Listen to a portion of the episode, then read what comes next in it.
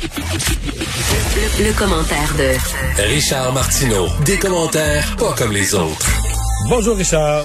Salut Mario. Alors les partis d'opposition à Québec qui font front commun contre le troisième lien. Elle tire à boulet rouge sur ce projet pharaonique, c'est l'adjectif qui revient le plus souvent, 10 milliards de dollars. Faut dire là, faut dire que l'actualité la, euh, a un sens de l'humour assez particulier. L'actualité est assez ironique parce que juste comme on parle de ce projet-là, 10 milliards de dollars, le plus gros au point de vue diamètre, tunnel au monde. Il y a eu l'histoire du pont de l'île aux Tourtes. Euh, je lisais le, maire de Vaudreuil-Dorion qui dit, ça fait 16 ans que je suis maire, ça fait 16 ans qu'on parle qu'il y a des problèmes avec ce Christie de pont-là. Le ministère des Transports faisait strictement rien. Et c'est un pont beaucoup plus achalandé que va l'être le tunnel, le troisième lien. C'est-à-dire, on parle de quoi? 70 000 à 90 000 autos par jour, alors que le troisième lien, ce serait 55 000 autos à peu près. Donc, tu vois, là, un pont qui était névralgique, qui met tout le monde dans la merde maintenant que c'est, il, est fermé et qu'on a laissé vraiment se dégrader au fil des ans sans rien faire, mais par contre, on aime mettre de l'argent, on aime tout, le temps couper des rubans, puis arriver avec une nouvelle autoroute, un nouveau pont, un nouveau tunnel, plutôt que de faire attention aux infrastructures qu'on a déjà, qui sont en train de se dégrader. Et c'est tellement, là, ça nous saute en pleine face, parce que les deux histoires arrivent en parallèle ça, ça va pas aider la CAQ. Là. vraiment, là, je pense que la contestation contre ce projet-là va monter. Et on dirait que le seul argument qu'ils ont, c'est que c'est autour de Québec d'avoir sa part du gâteau. Mais c'est pas suffisant. C'est pas parce que hmm. Minou, pendant des années, a mal dépensé son argent, avait des projets de fou, avec entre autres le stade olympique et tout ça, qu'il faut nécessairement que Pitou aussi non, il y en a encore, il y a des, projets, des projets, il y en a encore plein, Montréal. Là. Du même genre, il y en a, il y en a, hein? Il y en a partout, mais je veux dire. Euh, ah ben le REM. Le REM, euh, le REM, ben le, REM. dans l'Est qui est un autre projet. Le REM et le REM dans l'Est qui est un autre projet en soi. Le prolongement de la ligne bleue du métro. Oui, euh, ben oui, ben oui. refaire le tunnel, à la limite, refaire le tunnel La Fontaine, ça va coûter aussi cher. le Turco, c'est des projets, tout ce que je viens de te nommer, c'est des projets entre 4 et 7, 8 milliards. Là. Écoutez, je mets, je mets ça en parenthèse. Je suis allé, je me promener en auto dans, dans, le coin de, Verdun. Donc, il a fallu que, tu je longeais le REM à un moment donné dans, dans l'est de la ville. Et Dieu, c'est laid, premièrement, c'est laid, c'est une cicatrice. Et tu vois les gros, gros, les, poutres de béton, les grosses poutres de béton sur lesquelles les rails euh, s'appuient. Et tu te dis, ça va prendre cinq minutes pour que ça soit recouvert de graffiti de bas en haut. Alors, ça prendra pas de temps. Cinq minutes. Ça va être d'une laideur incroyable et ils nous l'ont vraiment enfoncé dans la gorge sans qu'il y ait eu de débat. Ferme la parenthèse, mais c'est vrai. Est-ce qu'on c'est rien, c'est rien à comparer c'est rien à à ce qui, ce qui va y avoir dans l'est de Montréal, là. Là, tu vas en avoir du pylône, mais est-ce qu'il y a moyen, ça a l'air qu'il n'y a pas moyen de faire autrement? Ben écoute, euh, il va avoir, euh, ça va être délirant. Oui, dans l'Ouest, moi c'est plus dans l'Ouest, je disais, c'est ça. Mais dans l'Est aussi, il va en avoir énormément. Dans l'Est, ben dans, l'Ouest, il n'y a pas tant que ça du, euh, il y en a un surélevé. il y en a, un petit peu. Alors que dans l'Est, ça va tout passer en surélevé ben comme ça. Là. Non, ça va être épouvantable de mais comme tu dis, là, accumulons, là, multiplions tous ces, additionnons tous ces milliards-là. Est-ce qu'on est si riche que ça au Québec? Et en plus, on sort d'une pandémie qui nous a tous appauvris, euh, qui a coûté des, mais, mais mettons la position, je, reviens au troisième lien. Mettons la position du Parti libéral qui dit nous on est pour un troisième lien, mais pas le projet de la CAQ, pas ce tunnel de la CAQ qui coûte trop cher. Est-ce que tu penses qu'ils vont être capables de présenter une alternative moins dispendieuse là, parce ben, que ils, tunnel... ils sont obligés là. Ils sont obligés parce qu'ils sont, euh, sont, peinturés d'un coin. S'ils disent non, on est contre ça, mais on n'est pas contre le troisième lien. Ben là, la, question qui suit, c'est ben c'est quoi votre projet? Ouais, c'est ça. Qu'est-ce que vous avez à Passer par euh, l'île d'Orléans, ça a été exclu. Le maire Labaume est arrivé avec une idée de faire un pont à côté des autres ponts. Ça n'avait pas levé non plus. Euh, parce que là, si t'arrives... Écoute, il y avait, il y avait l'idée, j'entendais Rémi Nadeau ce matin qui parlait d'une idée d'avoir, au lieu d'avoir un gros tube avec un diamètre de 19 mètres, euh, il va falloir construire un tunnelier au, euh, au coût d'un million de dollars juste pour creuser ça. Est-ce que deux, deux tubes moins gros aurait été aurait fait l'affaire? Est-ce que ça aurait été possible de voir Hmm. ce genre de projet-là un peu un peu moins gros, un peu un peu moins titanesque? C'est gros Ah, là, ben- c'est vraiment se péter les bretelles en disant là, est-ce qu'on est est-ce qu'on est Dubaï, est-ce qu'on est la Chine? là? Nous autres on va avoir le plus gros tunnel au monde. Ouais. On peut juste avoir le, le Est-ce que c'est vraiment tunnel, ça, là, ça- On répète ça. Je serais curieux de faire le tour du monde. Il y en a des tunnels euh, gigantesques tout partout. euh.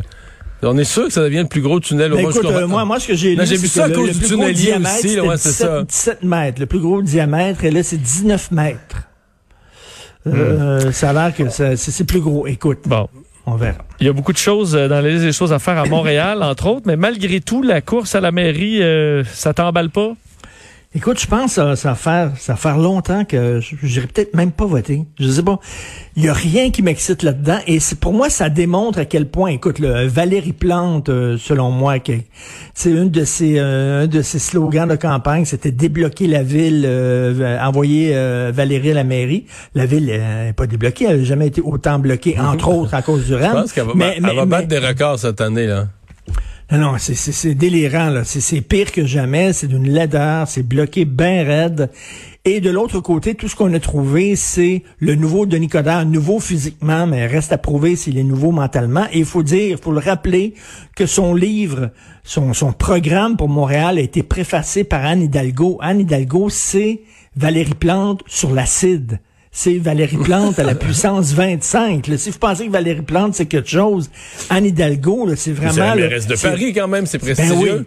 Et la maire de Paris, c'est mettre des pistes cyclables Oui. partout, fermer des rues, c'est pr- probablement la, la personne la plus détestée des chauffeurs de taxi à Paris.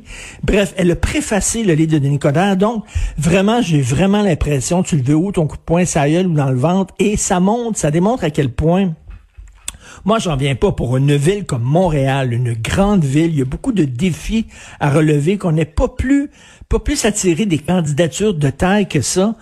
Est-ce que ça démontre pas quelque part qu'il y a un malaise maintenant, que c'est difficile de, de convaincre les gens de se lancer en politique, entre autres avec les médias sociaux, entre autres avec l'information 24-7, euh, entre autres, il y a bien des gens qui, qui peut-être qui auraient pu faire des choses à Montréal puis qui disent le jeu n'en vaut pas la chandelle. Le prix à payer est Mais là, le trop sondage aujourd'hui euh, démontre une nouvelle euh, Denis Mania. Là. Tu crois pas à ça?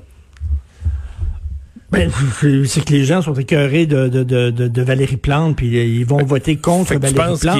c'est ça qui fait gagner Denis Coderre, là? Ben, euh, il y a, quelqu'un qui va gagner dans cette course-là. Soit c'est elle, soit c'est lui. Fait que si les gens sont en d'elle, évidemment, ça va être lui. Mais, mais je- j'ai de la difficulté à croire que les gens sont passionnés par cette course-là. Et je reviens là-dessus. Ça démontre à quel point le jeu, le jeu en vaut peut-être pas la chandelle de se lancer en politique et c'est difficile. Mais il y a des- les gens. il y a- il y a Ça il y a deux autres ça, qu'il y a pas- candidats qu'il y a pas moins, des gens plus intéressants que ça qui se lancent à la candidature. C'est- la ville de Montréal, c'est prestigieux. Être maire de Montréal, il me semble, c'est quelque chose. Il, il attire personne.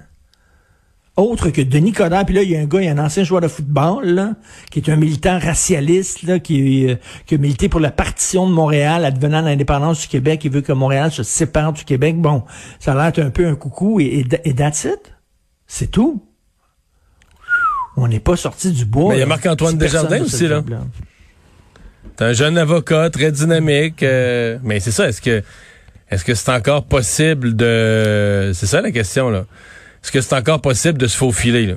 Puis de créer assez d'intérêt pour créer un mouvement, puis qu'à un moment donné, les gens se disent. Mais, mais euh, en même temps, tu sais, c'est pas, c'est pas une candidature de, de- c'est pas une, gro- une grosse pointure, là, tu sais. On, on aurait cru que Montréal aurait attiré davantage de grosses pointures que ça. Tout ce qu'on a, c'est retourné avec notre ex, qu'on avait congédié, on lui avait donné son 4% puis dans le derrière, puis Ouais, là, mais en disant, c'est- c'est pris en- finalement- parce que dans, dans le Vox, il y avait un Vox Pop aujourd'hui euh, de notre collègue Marianne Lapierre à LCN. C'est quand même intéressant. Les gens avaient, euh, étaient quand même crampés. Puis il y en a qui étaient inspirés là, par la perte de poids de M. Coder, puis que- qui avait l'air d'un homme, euh, d'un homme nouveau, euh, une version 2.0. Ça, tu crois pas que ça Les gens adorent ça, Richard, quelqu'un qui, qui, qui vit un échec puis qui s'en relève. Là. Oui, plus oui, fort. changé, puis moi, il est moins arrogant qu'avant. Euh, Permets-moi de douter. Quelle est cette caricature du devoir que tu qui t'a rendu mal à l'aise? Ben, une caricature d'Éric Godin que je connais bien, euh, caricaturiste très connu, qui a commencé à voir en même temps que moi. Et c'est une caricature qui reprend euh, sur, sur la situation au Moyen-Orient et qui reprend l'image de George Floyd par terre avec euh, un policier qui est à genoux sur sa carotide. Mais là, c'est un Palestinien qui est par terre et c'est un soldat israélien qui maintient son genou sur le cou euh, d'un pauvre Palestinien. Et on s'en parlait. Ça montre à quel point, et moi je connais les, opinions politiques de, de Godin, c'est quelqu'un qui penche très à gauche. Il me semble que le conflit israélo-palestinien est pas mal plus compliqué que ça, que le pauvre Palestinien et le méchant soldat israélien qui l'écrase. Le Hamas est financé par l'Iran qui, je dois le dire, hein, a été reconnu coupable d'avoir descendu un avion dans lequel il y avait plusieurs Canadiens. Il y a une cour de l'Ontario qui a dit que c'était un acte terroriste. L'Iran qui arme le Hamas, l'Iran qui souhaite la destruction d'Israël, le Hamas qui se cache dans la population civile en disant si Israël rétorque à nos lancers de raquettes, c'est parfait, il va y avoir plein de morts dans la population, on s'en fout complètement parce que ça va être bon pour notre cause et tout ça. C'est complexe. Et de montrer ça comme ça, le pauvre Palestinien, je sais pas, la, gauche n'a pas évolué. On pouvait peut-être avoir ce discours-là sur le conflit israélo-palestinien dans les années 70, 80, mais on le sait qu'aujourd'hui, c'est pas mal plus complexe que ça, qu'un journal comme Le Devoir ait mis une caricature qui simplifie outrageusement euh, une situation qui est aussi complexe que ça. C'est pas fort.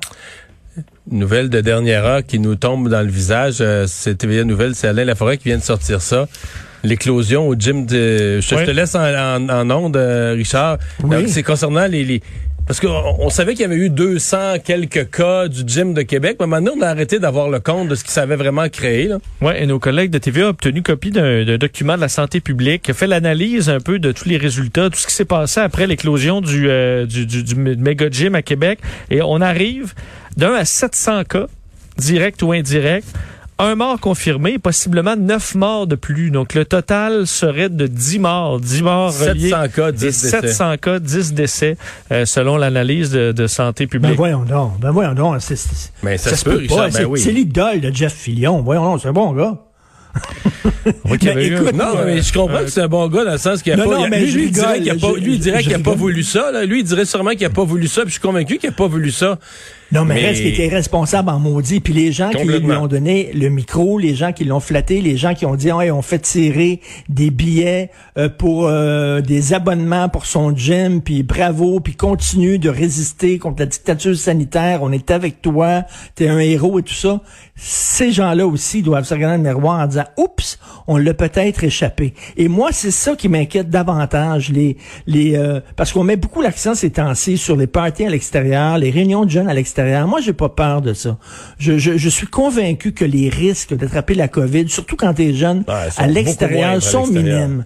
Sont minimes, quoi? sont beaucoup moindres à l'extérieur. Ben oui, c'est sont pas nuls, mais sont moindres, nettement. Non, non, ils sont, ils sont moindres. Ça m'inquiète pas vraiment, moi, les affaires qu'on a vues sur les plages et tout ça. Ce qui m'inquiète, c'est entre autres le gym, là, underground, qui était secret à Longueuil, où il y avait 60 personnes, et les réunions à l'intérieur euh, m'énervent pas en plus. Merci, Richard. À, à demain, salut.